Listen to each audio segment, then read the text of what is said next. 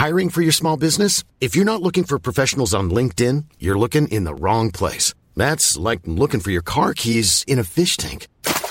LinkedIn helps you hire professionals you can't find anywhere else, even those who aren't actively searching for a new job but might be open to the perfect role. In a given month, over 70% of LinkedIn users don't even visit other leading job sites. So start looking in the right place. With LinkedIn, you can hire professionals like a professional. Post your free job on linkedin.com slash people today.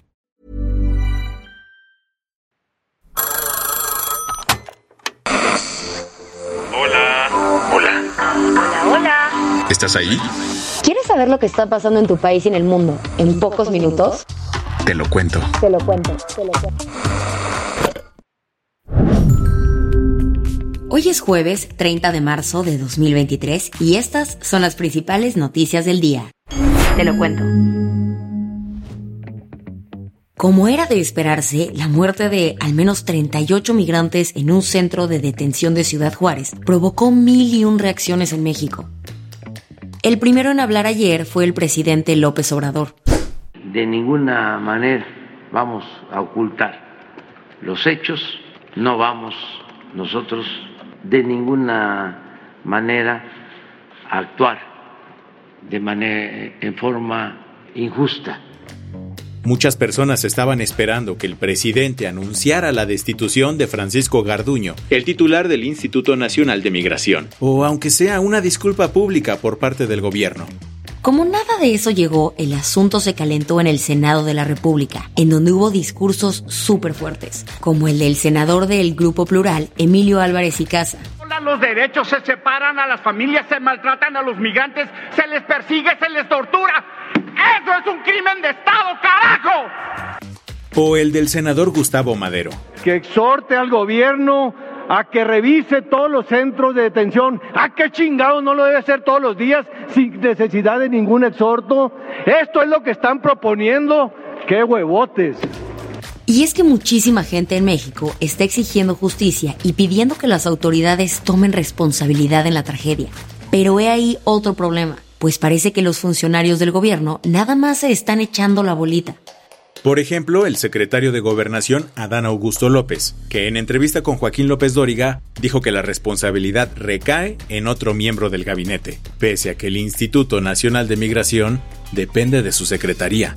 Aunque formalmente es la Secretaría de Gobernación para efectos administrativos, hay un acuerdo al interior del gobierno y es eh, Marcelo, el secretario de Relaciones Exteriores, quien se encarga del tema migratorio.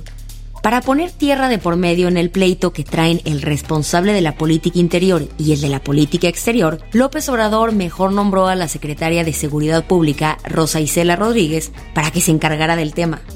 En su mañanera, el presidente aseguró que Rosa Isela daría una conferencia de prensa en la tarde, pero cuando la prensa le preguntó el horario específico, AMLO se enojó. ¿A qué hora sería la conferencia? Uh, ya les van a avisar. O sea, usted, yo sé que ustedes están muy interesados en esto, ¿no? más que por el dolor que les puede causar por el amarillismo. Total, el speech de la secretaria fue a las cinco y media de la tarde. En él, Rosa Isela Rodríguez confirmó. Al momento se tienen identificados inicialmente ocho personas probablemente responsables de los hechos. Dos agentes federales, un agente estatal de migración, así como cinco elementos de la empresa de seguridad privada. ¿Qué más hay? En la Cámara de Diputados quieren pasar una reforma para limitar al Tribunal Electoral Judicial. Liderados por Morena, el CRIU de San Lázaro presentó el miércoles una iniciativa para limitar las facultades del Tribunal Electoral del Poder Judicial. ¿Qué plantea la reforma? Moverle a cuatro artículos de la Constitución y establecer que el Congreso pueda fijar reglas para la paridad de género y el impulso del ejercicio de los derechos político-electorales de grupos vulnerables. De momento, el INE y el Tribunal Electoral pueden resolver este tipo de asuntos. ¿Cuál es su argumento? que el tribunal ha usado su poder excesivamente y ha interferido en la vida interna de los partidos políticos y de las decisiones del Congreso. Si te andas preguntando a qué viene todo esto, Recuerda que en la instancia judicial se trae broncas con algunos integrantes de la Junta de Coordinación Política de la Cámara de Diputados. Sus diferencias más recientes salieron a raíz de que los magistrados ordenaron a los legisladores hacerle más cambios a la convocatoria de las y los posibles consejeros electorales. Las que tienes que saber. Hay alarmas en la Iglesia Católica porque el Papa Francisco tuvo que ser ingresado en el Hospital Gemelli de Roma por problemas respiratorios. En un inicio, el portavoz del Vaticano, Matteo Bruni, aseguró que se trataba de controles programados. Sin embargo, fuentes del hospital citadas por el diario italiano Corriere della Sera aseguraron que Jorge Mario Bergoglio llegó en ambulancia tras presentar problemas cardíacos y respiratorios. El Papa de 86 años tuvo que cancelar todos sus eventos para este jueves y viernes, y todo indica que Papancho pasará algunos días en el hospital. Siete soldados y dos suboficiales del ejército de Colombia muertos. Ese fue el saldo de un ataque cometido por la guerrilla del Ejército de Liberación Nacional contra una base de las Fuerzas Armadas. Todo ocurrió durante la madrugada de este miércoles en el municipio de El Carmen, en el departamento norte de Santander. Además de los nueve muertos, otros ocho militares resultaron heridos y fueron llevados de emergencia a un hospital en Cúcuta. El presidente colombiano Gustavo Petro repudió el atentado y mandó llamar a la delegación de su gobierno, que está en las mesas de paz con este grupo guerrillero, para analizar cómo responder. La Administración de Drogas y Alimentos de Estados Unidos, conocida como FDA, ayer dio un paso importante para combatir la crisis de opioides en el país.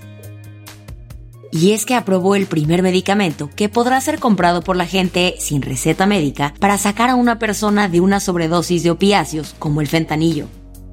Se trata de Narcan, un fármaco en forma de spray, que con una sola aplicación es capaz de revertir rápidamente los efectos de una sobredosis el tema no es menor, pues de acuerdo con datos oficiales, más de 100.000 estadounidenses murieron de una sobredosis el año pasado. Hoy por hoy, el rey del mundo es uno y nadie más.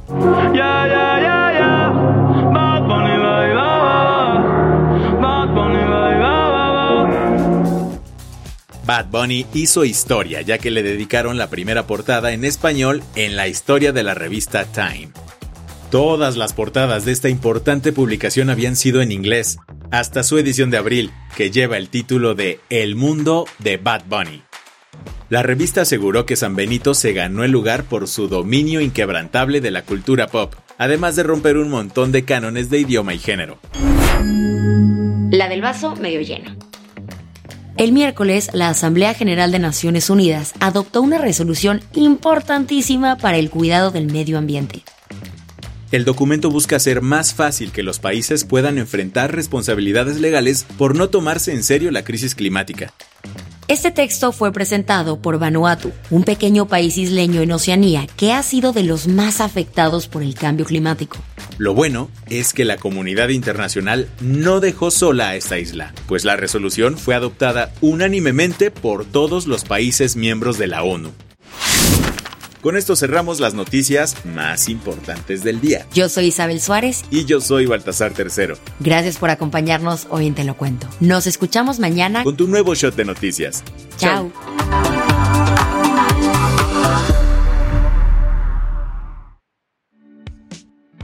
Este noticiero es una colaboración entre Te lo cuento y Dudas Media. El guion de este episodio estuvo a cargo de Aisha Al-Yanabi y Ana Ceseña. La dirección de contenido es de Sebastián Erdmenger. Francis Peña es la directora creativa y el diseño de sonido está a cargo de Alfredo Cruz. Si quieres estar al día, nos encuentras como arroba Te lo cuento en Instagram, TikTok, Snapchat y Twitter.